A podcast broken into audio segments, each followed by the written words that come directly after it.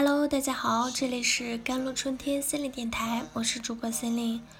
今天跟大家分享的文章叫做《人们似乎被一种力量驱动，却又无力的抗拒》。你肯定有过出门了却不记得门锁好没，有时还会回去检查一下的经历。其实这就是强迫症。人们似乎被一种力量驱动。却又无力的抗拒，在不自愿的情况下，不断的产生特定的想法或者行为。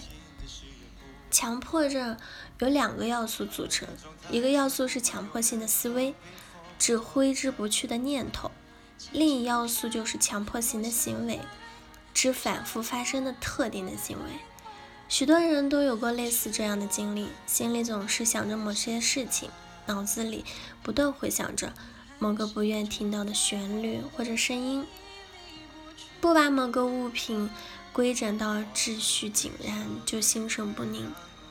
离开家门后，总要反复多次回去检查门是否已经锁好等等。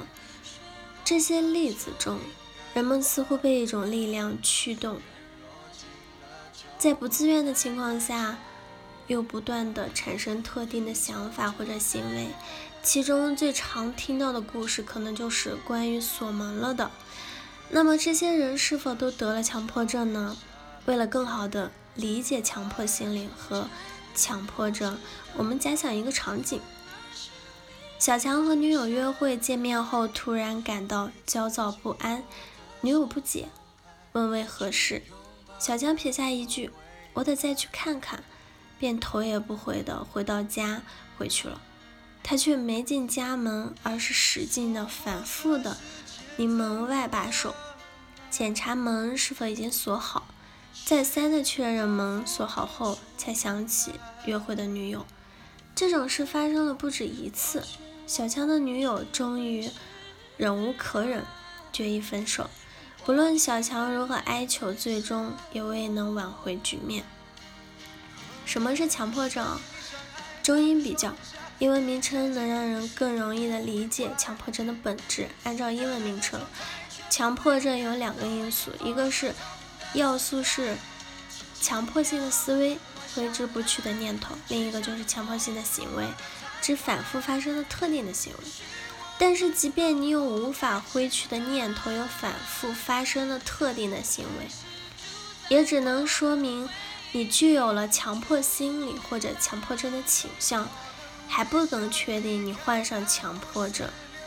若是强迫症，还应满足两个条件：一个是伴随挥之不去的念头，产生焦虑不安的情绪，也因为这一点，强迫症被归类为焦虑症的一种；第二个条件是诊断是否患有心理疾病的通用的考察点，即你的强迫行为是否导致你的生活产生了混乱。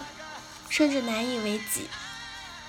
以前面的假想情景中的小强为例啊，强迫思维伴生的焦虑情绪驱使他不顾撇下女友的后果，最终陷入失恋分手的困境。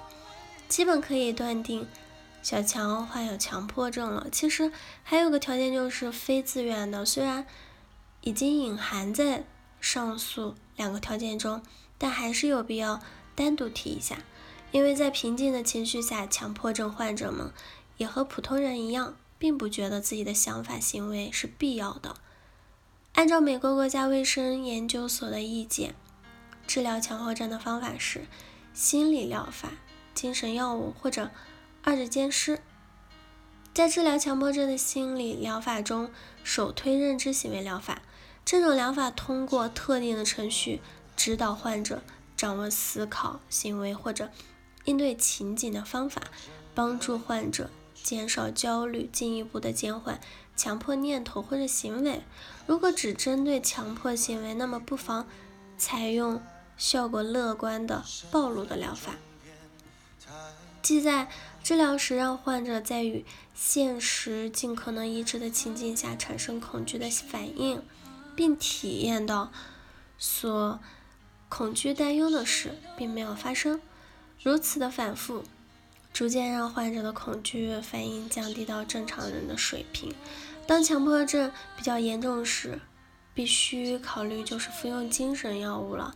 选择性的血清素在吸收，抑制剂是一种抗抑郁的药物，对强迫症也具有显著的疗效。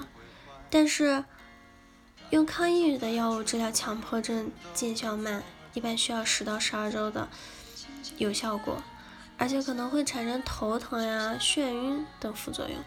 有时医生也会开出抗焦虑的药物来治疗强迫症。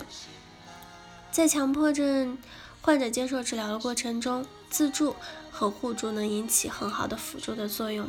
一般情况下，被确诊患有强迫症会让人感到丢人，产生不愿见人的想法。